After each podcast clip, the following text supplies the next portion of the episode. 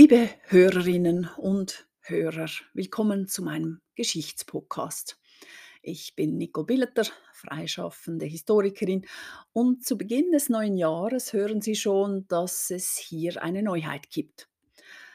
Von nun an werde ich diesen Podcast wie auch seinen finsteren Zwilling, der historische Verbrechen Podcast, in Schriftsprache sprechen, in natürlich der schweizerdeutschen Variante.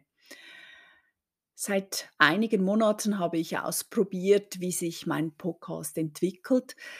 Es stellte sich heraus, dass ich mit der zürichdeutschen Variante nicht vollkommen zufrieden war. Das hochdeutsche Manuskript im Kopf zu übersetzen, währenddem ich rede, stellte sich als nicht mein Standard hinaus. Ich machte unverzeihliche schweizerdeutsche Fehler. Es ist nun einmal viel einfacher, das Hochdeutsche von einem Skript zu sprechen. Und vor allem kann ich nun meinen heißgeliebten Genitiv verwenden. Sie werden es nicht überhören. Nun also nochmals herzlich willkommen. Ich mochte das neue Jahr nicht mit schwerwiegenden, dunklen Themen beginnen. Das wird bald genug der Fall sein. Denn ich werde in der nächsten Zeit einige Episoden der Geschichte der Hexenverfolgung in der Schweiz widmen. Aber eben noch nicht heute. Heute wenden wir uns dem Ereignis der Skihosen zu. Das Thema ist komplexer, als man es auf den ersten Blick vermuten könnte. Ziehen wir also los in den Schnee, ins Bündnerland, in die Zeit um 1930 herum. In der kleinen Walser Gemeinde Furna war seit kurzem eine unglaubliche Neuigkeit eingetreten. Es gab eine Pfarrerin. Das war unerhört. Viele, eigentlich alle Amtskollegen der Gegend hatten sich gegen die Wahl von Greti Caprez-Roffler gewehrt. Caprez-Roffler war damals 25 Jahre alt, studierte Theologin, verheiratet und Mutter eines kleinen Sohnes. Ihr Vater war schon Pfarrer und hatte seine Tochter im Studium und vor allem auch im Willen unterstützt, eine Stelle als Pfarrerin anzutreten, ganz gegen die Gepflogenheiten und den Willen der Kirche. Möchte man pingelig sein, dann war Caprez Roffler eigentlich nur studierte Theologin, Pfarrerin durfte sie sich gar nicht nennen. Dafür hätte sie Mitglied der evangelischen Synode sein müssen, aber als Frau durfte sie dieser nicht beitreten. Aber wir werden sehen, dass das im Alltag keinen Unterschied machte, vor allem nicht für die Menschen, die sie betreute. Für diese war sie immer nur die Pfarrerin. Und sie erfüllte auch alle Pflichten einer Gemeindepfarrerin, ohne Ausnahme.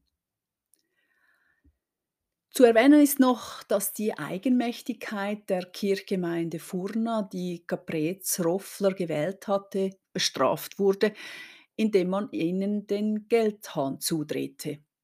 Eine nicht unerhebliche Strafe für eine so kleine, nicht gerade reich zu nennende Gemeinde. Caprez Roffler blieb dann auch nur für drei Jahre dort. Aber sie machte definitiv Eindruck und hinterließ Spuren. Durch ein Oral History Projekt der Bündner Historikerin Jolanda Niedecker kamen interessante Details von Furna ans Licht, von denen ich Ihnen hier erzählen möchte. Die Methode des Oral History Befragens ist eine relativ neue. Es geht darum, Zeitzeuginnen und Zeitzeugen zu befragen. Diese dienen also als mündliche Quellen.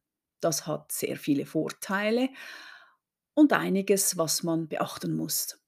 Aber das ist natürlich bei allen Quellen, die wir Historikerinnen zu Rate ziehen, der Fall.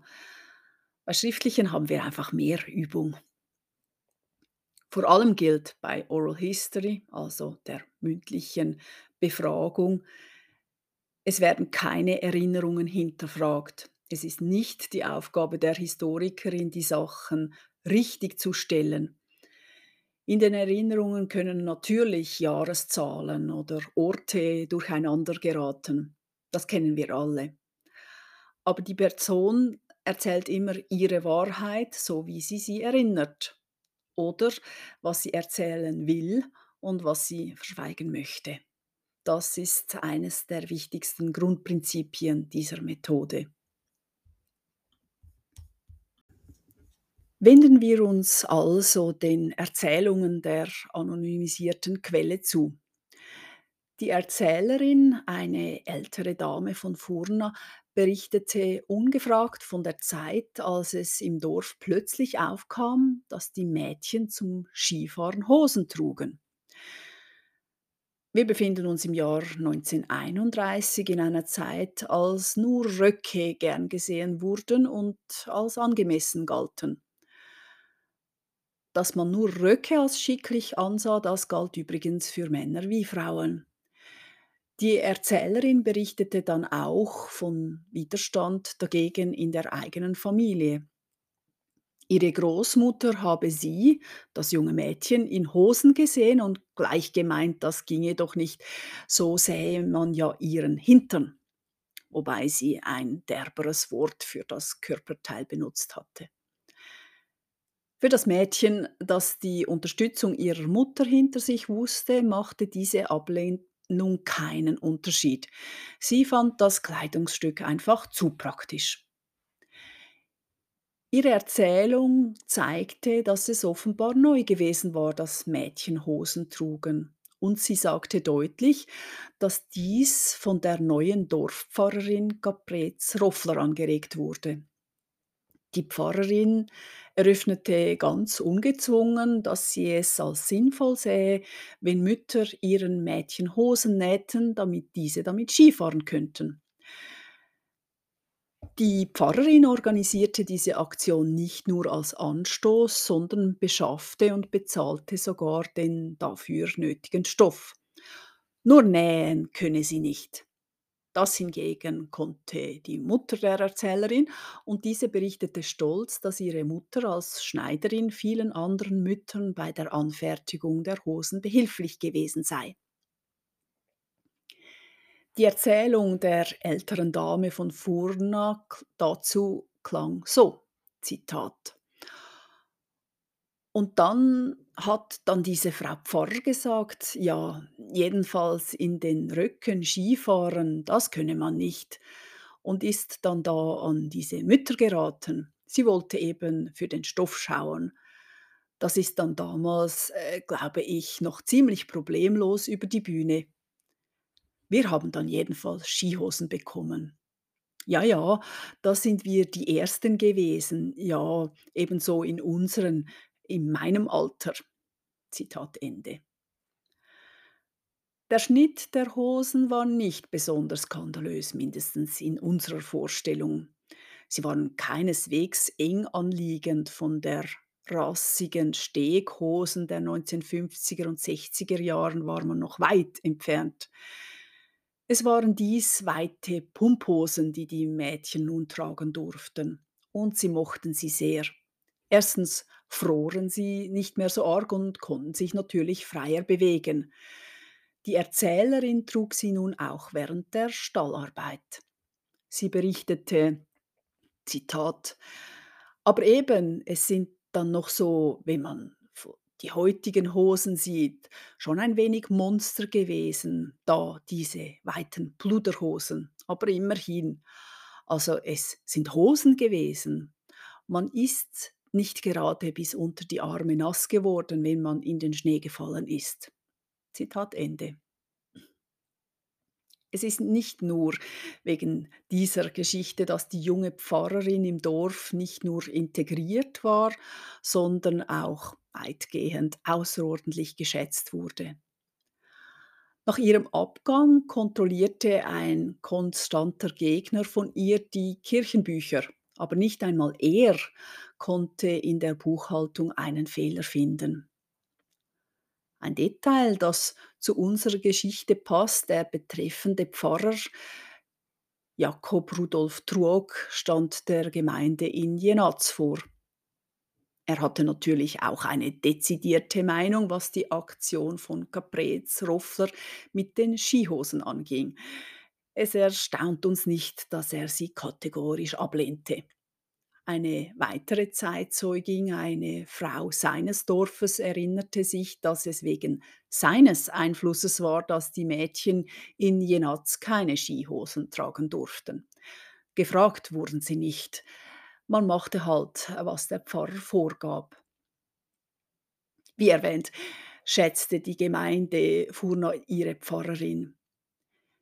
Die Erzählerin von Furna berichtete ausdrücklich, dass sie den Unterricht bei Caprez Roffler genossen habe. Ebenso habe sie den Kleidungsstil der Frau bewundert. Besonders stolz machte sie auch die Tatsache, dass ihre jüngste Schwester das erste Kind war, das von der Pfarrerin getauft wurde.